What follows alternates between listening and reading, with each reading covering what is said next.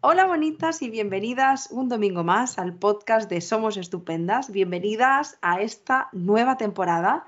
Súper contenta de, volver a estar aquí, de retomar los podcasts y este espacio de, domingo, ¿no? Para eh, pues aprender, para conocernos y para indagar sobre aquellos temas que nos ocupan en nuestro día a día y en nuestra vida en general. La verdad es que ha sido un mes de agosto eh, de descanso que ya lo necesitábamos y, espero de corazón que vosotras también hayáis tenido la oportunidad ¿no? de, daros aquello que necesitabais. Y, bueno, pues que aquí estamos retomando nuestra rutina de domingo y hoy estoy acompañada de Isabel, eh, que hemos grabado muchísimos podcasts juntas y hoy vamos a hablar sobre la autorrealización, que es un tema que, que, nos interesa muchísimo y que estoy segura de que a vosotras también. Pero antes vamos a saludar a Isabel. Hola Isabel, ¿cómo estás? Hola, pues súper contenta de estar aquí, como siempre, me encanta eh, estos espacios. Y eso, así que súper contenta de hablar de este tema que además me parece súper interesante, creo que puede quedar un podcast muy chulo. Totalmente, pero antes, mira, antes de empezar, porque eh, tenemos ahí, eh, Isabel y yo nos hemos preparado ahí como una pequeña escaletita, ¿no? Que ya sabéis que luego nos lo saltamos todo, vamos a nuestro ritmo, pero sí que tenemos como un pequeño notas, ¿no? Para saber de qué queremos hablar. Pero antes me gustaría hablaros de, de, algo que, que, a partir de estos próximos días, ¿no? Desde ya vais a tener en, en Somos Estupendas. Y es que hemos creado un movimiento que se llama La verdadera vuelta al cole para reivindicar aquellos conocimientos que no aprendimos en la escuela y que ahora nos toca aprender en la edad adulta, porque en realidad también creemos que, nunca es tarde para seguir aprendiendo y para seguir conociéndonos. Y aunque es verdad y estamos a favor de que algunos eh, temas relacionados con el autoconocimiento y la salud mental deberían de darse en las escuelas, eh, pues también creemos que es responsabilidad de todas, ¿no? En nuestra edad adulta, de buscar aquellos recursos que necesitamos para, para seguir conociéndonos. Entonces, un poco reivindicando este movimiento, ¿no? esta realidad más bien. Eh, lanzamos la verdadera vuelta al cole, en el que también nosotras como adultas eh, podemos ir a la escuela a aprender sobre aquellas temáticas que nunca nadie nos enseñó y que son de vital importancia para funcionar y para movernos por la vida. Así que hemos unificado algunos de, nuestros talleres, eh, que además algunos de ellos los imparte Isabel, que son eh, talleres que, la leche, o sea, son de esos que piensas, joder, ojalá hubiéramos aprendido esto en la escuela, ¿no? Y cómo nos cambia la vida cuando aprendemos eh, todos esos, eh, adquirimos todos esos conocimientos y todas esas herramientas. Tenemos un pack sobre autoestima de talleres, un pack de emociones, uno sobre dependencia emocional y luego hemos unificado todos los talleres de diferentes temáticas para que también podáis acceder a ellos, para aquellas que digáis yo me quiero eh, informar de todo lo que se pueda. Así que, bueno, os dejaré el enlace eh, donde sea que nos estás viendo o escuchando y si tienes cualquier duda nos puedes escribir por Instagram o al email y te ayudamos en, todo lo que necesites y que ojalá esta vuelta al cole pues sea súper relevante y significativa para ti y que puedas encontrar esos espacios para, para mirar hacia adentro y florecer. Y muy relacionado con esto, no igual del todo del todo, pero sí tiene que ver el tema del que vamos a hablar hoy, eh, que es como hemos dicho la autorrealización. Pero antes, y como siempre desde el principio, a mí me gustaría que habláramos, Isa, de em, qué entendemos por autorrealización.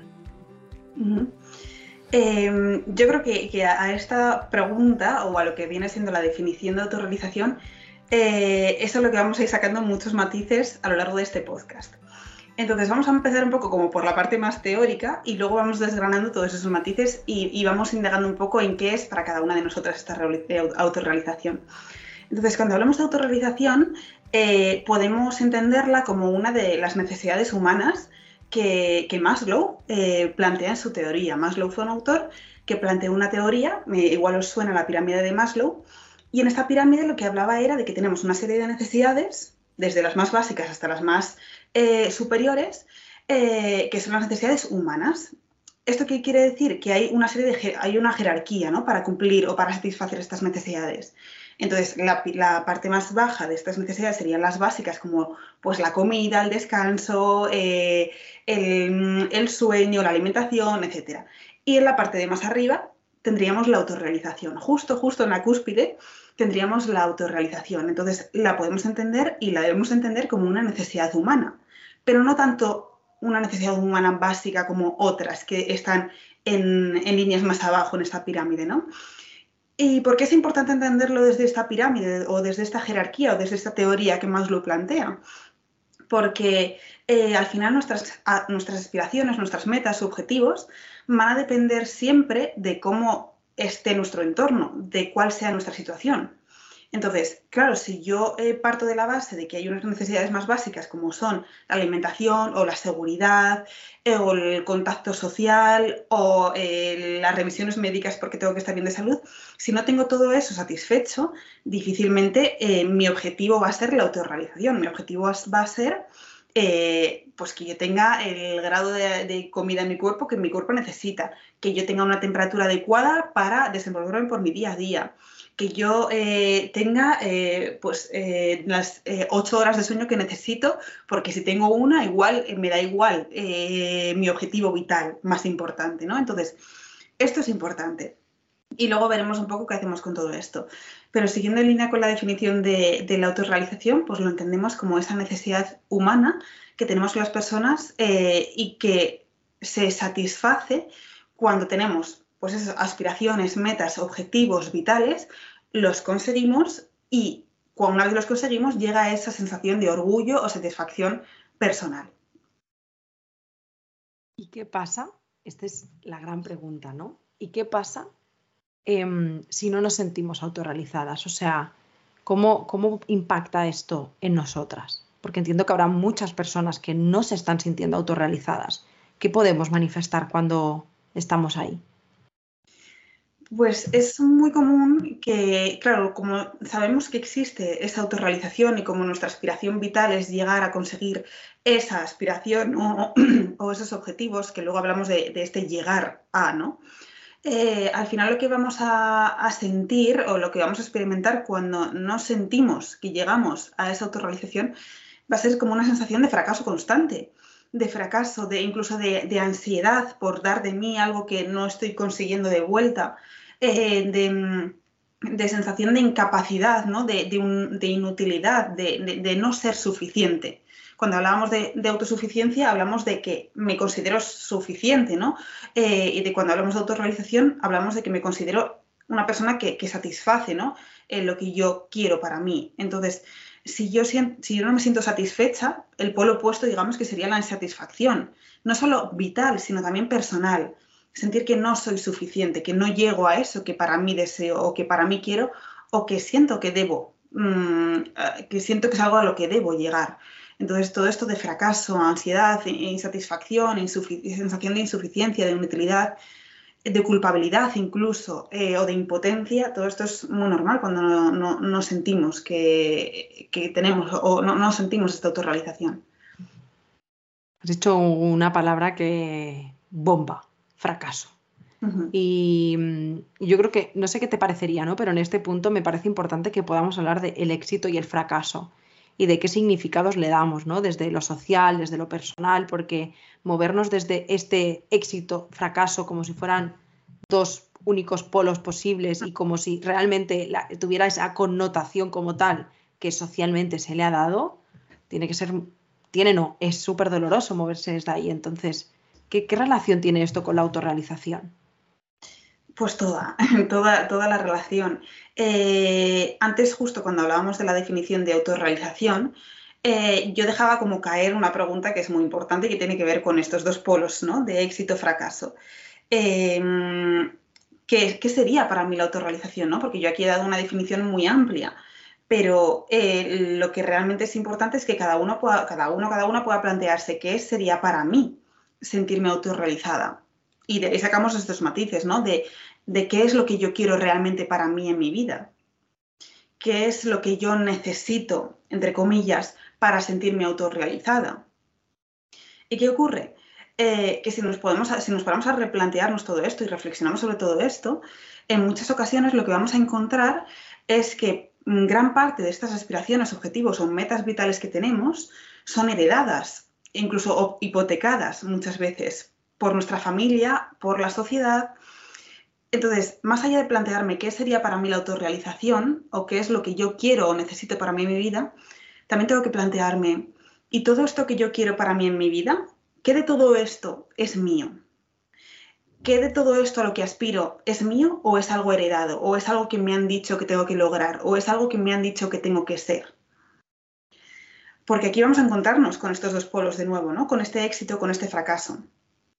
Imaginemos que yo he logrado eh, todo eso, todas esas aspiraciones hipotecadas, ¿eh? ¿no? Como por ejemplo, pues ser abogada, tener, ganar muchísimo dinero, eh, tener una casa y tener criaturas en el mundo, ¿no? Si yo esta ha sido la aspiración que he perseguido durante tantos años, pero no ha sido mía realmente, por mucho que yo haya puesto ahí mi ideal de éxito, no voy a sentirme autorrealizada. ¿Por qué? Porque eh, no es lo que yo realmente quiero para mí. Y voy a irme al pueblo contrario, sentirme fracasada y preguntarme, ¿y por qué? ¿Y qué es lo que tengo que hacer? ¿Qué más tengo que hacer si ya he hecho todo? Has hecho todo lo que se te había impuesto, ¿no? O todo lo que has ido interiorizando. Pero ¿qué parte de todo eso era realmente importante para ti? Eh, también cuando hablamos de éxito o de fracaso, eh, en relación con la autorrealización, eh, también tenemos que plantearnos mm, que si yo, por ejemplo, lo que estoy aspirando para mí en mi vida es cambiarme, si yo para sentirme autorrealizada necesito cambiar radicalmente quién soy, entonces estamos yendo por el camino equivocado, porque por ahí no es, por ahí no va la autorrealización, ¿no? Y, y cuando hablamos también de éxito, de fracaso, como hablabas, ¿no? De esta polaridad, de esta dualidad, si yo me siento exitosa, entonces no me siento fracasada y viceversa. Pero la autorrealización no es tanto una meta mm, que muchas veces estamos contemplando como ese ideal, ¿no? De sentirme autorrealizada cuando, eh, como te decía antes del podcast, cuando llego a los 50, eh, a los 60 y de pronto se encienden los neones, de pronto eh, aplaude la gente en las gradas y ya está. No, no es eso, ¿no? Es más una cuestión de qué camino estoy trazando yo en mi día a día. Ese es realmente el éxito, por ejemplo, para mí, y voy a hablar de lo que para mí personalmente sería el éxito, puede ser, por ejemplo, eh, hacer cosas que vayan en sintonía con quién soy yo realmente, ¿no? Y disfrutar de todo ese proceso estando presente, sin dejar esa felicidad en manos de un futuro que ni siquiera sé cómo va, cómo va a darse.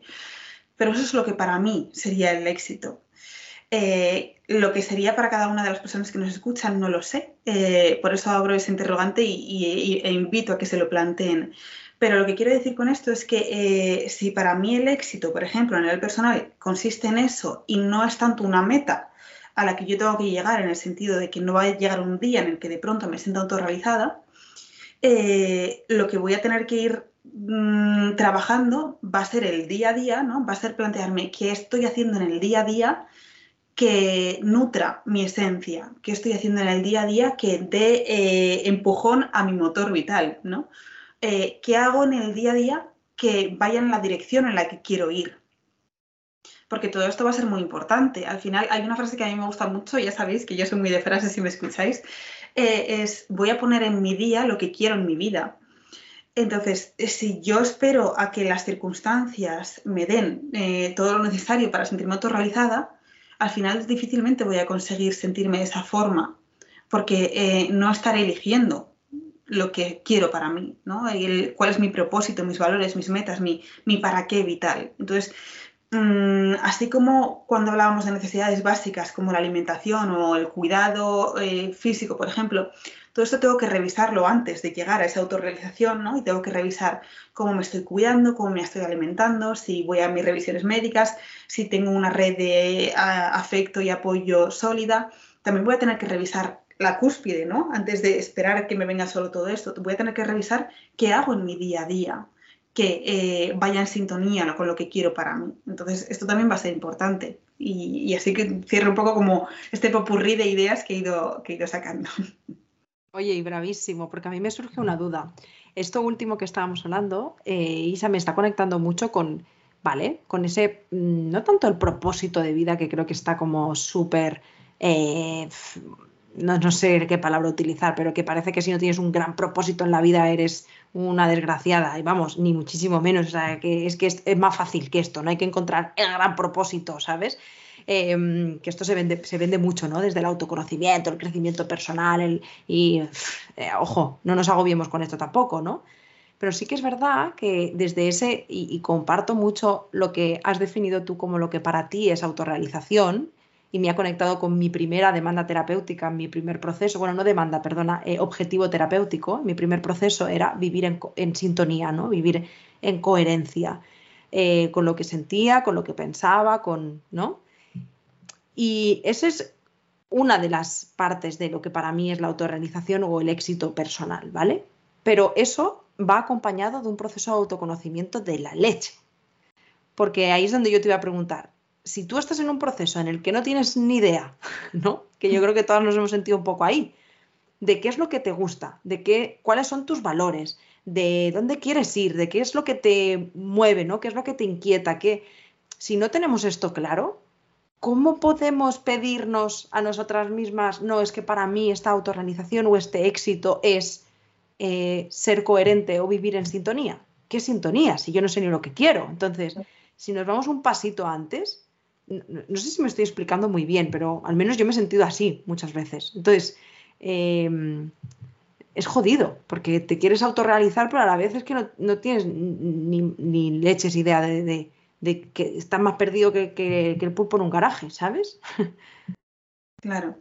Eh, sí, te has explicado perfectamente y lo entiendo, porque es que aquí eh, no, no, solo necesito saber eh, qué es eh, lo que yo quiero para mí, que esto ya es lo suficientemente complicado, eh, sino que también en esto que quiero para mí están como entremezcladas, este es un bateburrillo, todas las ideas que yo creo que tengo para mí en mi vida con las que me han ido hipotecando, ¿no? Como decíamos antes. Entonces, de pronto se me juntan todo lo que me han dicho que tengo que ser, todo lo que la sociedad me empuja a hacer, todo lo que yo por otra parte quiero para mí, pero hay veces que todo esto conflictúa y me veo obligada a hacer cosas que no me gustan, o me veo obligada a hacer cosas que ni siquiera sé si, si, son para mí. Eh, y todo esto se junta con el ¿qué quiero? ¿Quién soy? Mm, ¿Para qué estoy aquí? ¿Qué es lo que necesito? O lo que eh, lo que creo que es eh, mi, mi, meta, por, si es que esa meta existe, ¿no? Mi meta en cuanto a qué pequeños pasos o qué pequeñas cosas me hacen, eh, me hacen feliz o me hacen ser quien quiero. Entonces, esto es claramente un proceso de autoconocimiento súper importante y, súper largo como para condensar en preguntas en un solo podcast. Pero yo creo que eh, algo que es que, yo diría como fundamental es lo que, eh, lo que decía al principio, ¿no? Yo no puedo esperar eh, sentirme autorrealizada si previamente no me he encargado de, de, satisfacer todas las necesidades básicas. Entonces, básicas o sociales, o de estima, de reconocimiento, de seguridad. Entonces, que, que, yo o que cada una de nosotras nos permitamos no sentirnos autorrealizadas, estando en ese camino en el que nos cuidamos, eso ya es parte de mi éxito. El hecho de que yo me cuide y el hecho de que yo me permita eh, no estar en ese punto en el que me considero una persona exitosa o en el que me considero una persona estupenda eh, y, y, yo me permito estar ahí, me permito estar en el camino, eso también es parte de ese éxito al menos mm, desde mi punto de vista. Y eso también es parte y camino hacia, hacia ese momento de la autorrealización, porque recordemos que, como decíamos, no es un punto en el que llego, una línea que cruzo y a partir de ahí me empiezo a sentir autorrealizada. Sentirme autorrealizada también va a pasar por todas las fases y todas esas fases van a formar parte del conjunto de la autorrealización y en, esos, en, ese pequeño camino que yo voy recorriendo, que va a estar también compuesto por baches, curvas y túneles, todo eso lleno de dudas, de interrogantes, de sentir que estoy perdida, al final también va a ser parte de esa autorrealización. Entonces, a todas esas personas que en este momento se sientan perdidas, desorientadas o sientan que no saben qué hacen o qué quieren, les diría que están ahí, que están en ese, camino. Eh, es como una escalera, siempre lo, comento un poco desde, desde la escalera de caracol.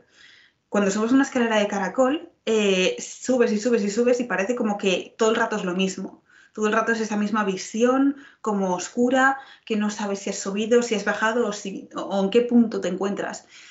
Pero estás en el camino y llegará un momento en el que subas a la torre y veas un poco qué sentido tenía cada una de esas escaleras, ¿no?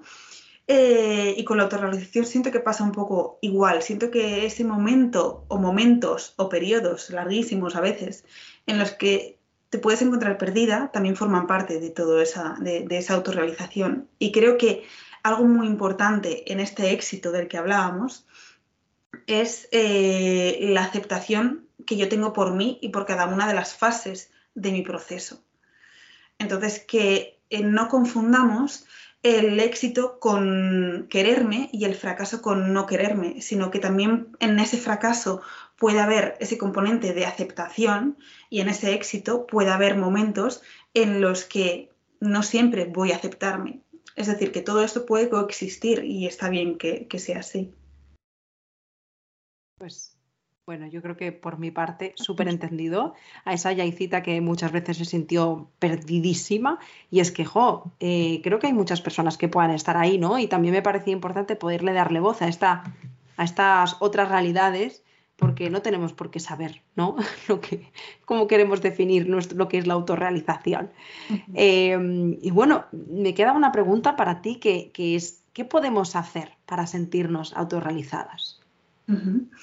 Em, bueno, más o menos un poco lo que, lo que venía diciendo respecto a la pirámide de Maslow y todo esto, como te lo quieras tomar, al fin y al cabo es cuidar de ti en el camino en el que estás o en el punto en el que estás.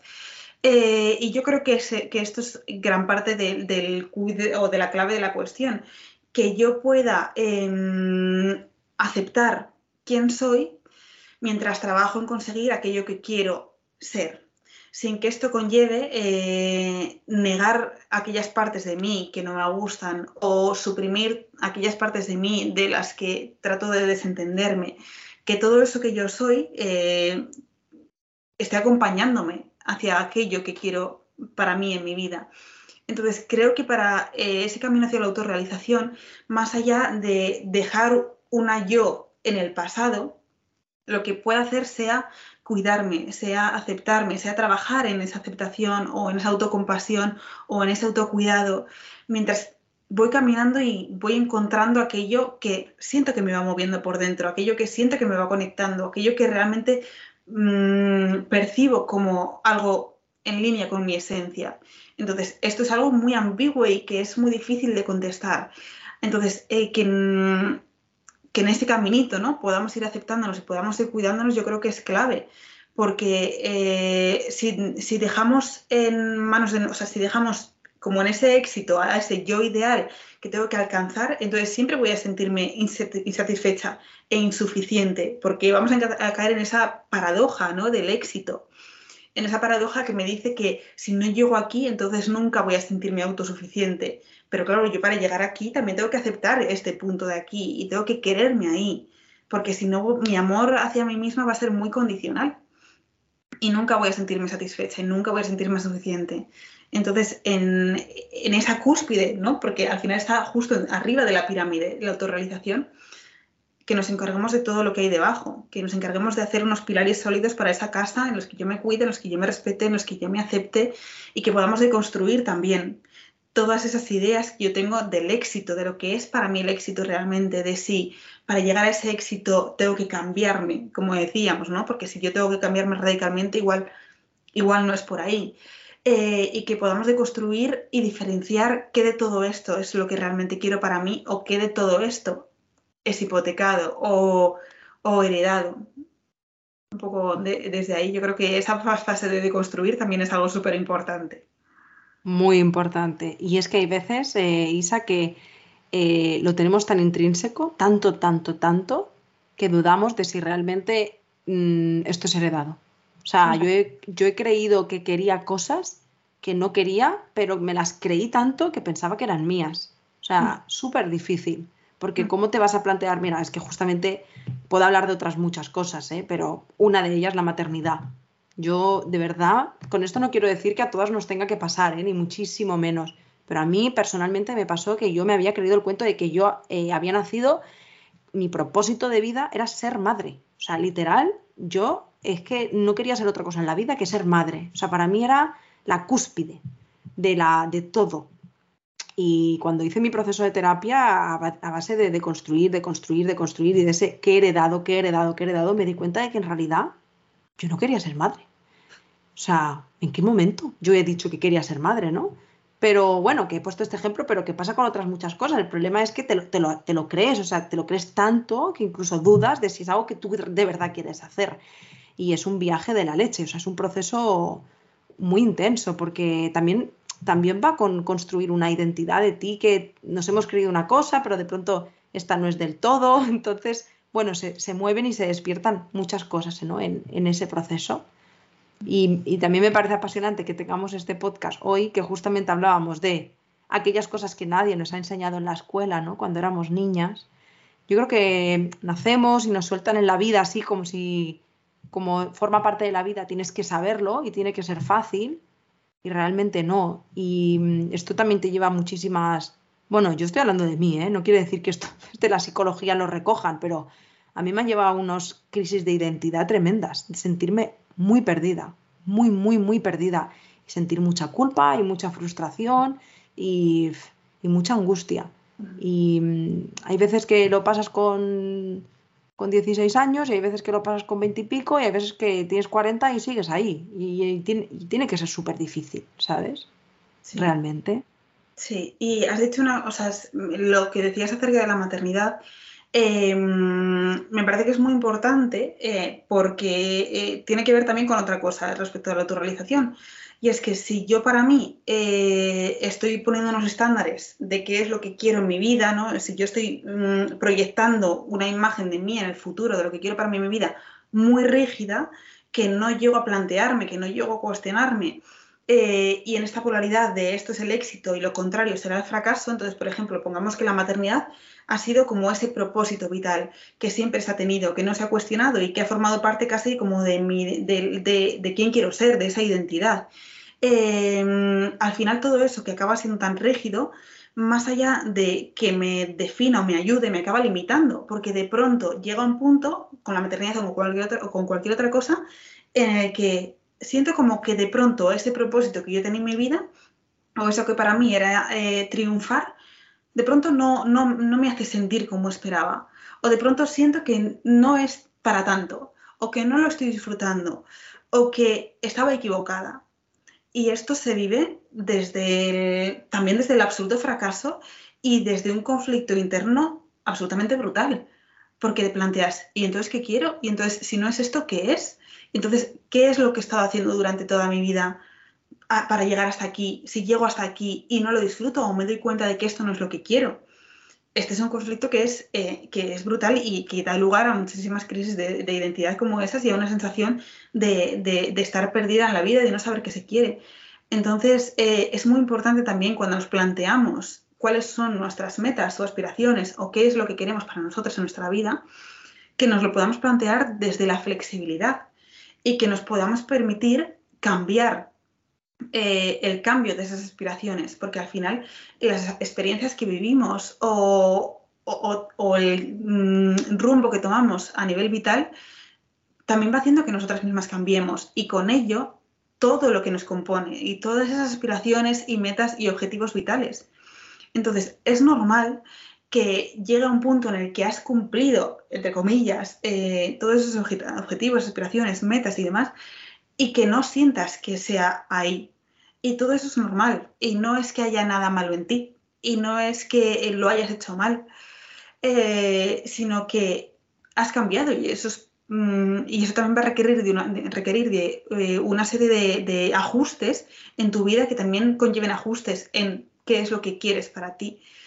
Entonces, tenemos que tener un poco de cuidado con esas etiquetas mmm, que nos ponemos, con esas proyecciones que hacemos tan rígidas, porque al final lo que hacen es constreñirnos ¿no? o limitarnos, lejos de ampliar en nuestro campo. Y cuando somos seres que están en constante transformación, crecimiento, y, y, y sí, eso es un poco lo que me venía respecto a la maternidad. Totalmente. Y gracias por decirlo, porque estoy segura de que muchas personas se, se han sentido o se sienten ahí sea, realmente es un proceso muy revelador, pero sobre todo muy doloroso. Transforma, obviamente, pero muy doloroso mm, desprenderte de todas esas expectativas, ¿no? de todo lo que tú habías proyectado de ti misma. Y el conflicto es una sensación de vacío inmensa. Em, y es curioso porque, mira, justo vengo, aún, personitas, aún no lo habéis escuchado, lo escucharéis en dos semanas, pero vengo de grabar eh, un podcast de duelo y me ha conectado también con ese crisis existencial, duelos, al final es, muy intenso vivir un proceso así. wow, em, mira, fíjate, pensaba autorrealización. Bueno, tampoco es para tanto, ¿no? Igual me pasaba a mí seguro que algunas personitas que han visto el podcast y dicen, bueno, tampoco es para tanto esto de la autorrealización. Y al final, pues una vez más, es un viaje eh, interesante, que mueve muchas cosas y que implica muchas cosas también. Así que, ya sabes, como siempre, gracias de corazón por todo lo que has compartido. Gracias a ti y a todas las personas que nos escuchan, como siempre, en, estos viajes que parecen, bueno, leves, vamos a pasar el rato. y luego. sí, sí, en plan, la vida, ¿no? Sí, la vida, pues a veces la vida es una jodienda que alucinas y hay que aprender a, manejarse en ella, ¿sabes? Que no, que no siempre es una tarea fácil. Em, y mandaros un abrazo también a todas las que podáis estar escuchando este podcast y os hayáis podido sentir reflejadas y un poquito de paciencia también para las que os hayáis podido sentir reflejadas si queréis que ese, eso acabe ya, ¿no? Y quiero encontrar ya la respuesta, porque, porque hay veces que no llega tan rápido como, como nos gustaría y que como todo siempre forma parte de un proceso. Pero espero de corazón que este podcast os haya dado un poquito de luz, que estéis contentas de esta nueva temporada que viene con temazos muy guays Mm, y, nada más, simplemente eso, que, gracias por estar aquí un domingo más, que tenía muchas ganas de volver. Sabéis que el podcast dentro de Somos Estupendas es uno de los proyectos que más disfruto y que más me apasiona y nos hace súper felices cuando vemos que también que lo compartís, que, que, nos dejáis una estrellita en Spotify, que nos escribís por Instagram, que os sirve. O sea, realmente es súper gratificante. Así que yo creo que las dos, y tanto Isabel como yo, compartimos ese sentir de, que el podcast es un proyectazo, la verdad. Y que me siento súper agradecida de que estéis aquí todos los domingos. Y bueno, no me enrollo más. Primer podcast de la temporada. Empezamos con una temporada de la leche. Gracias Isabel por estar aquí en esta inauguración de, de temporada. Y nada más, que os mando un abrazo súper, súper fuerte y nos vemos y nos escuchamos la semana que viene. Chao. Un abrazo, chao.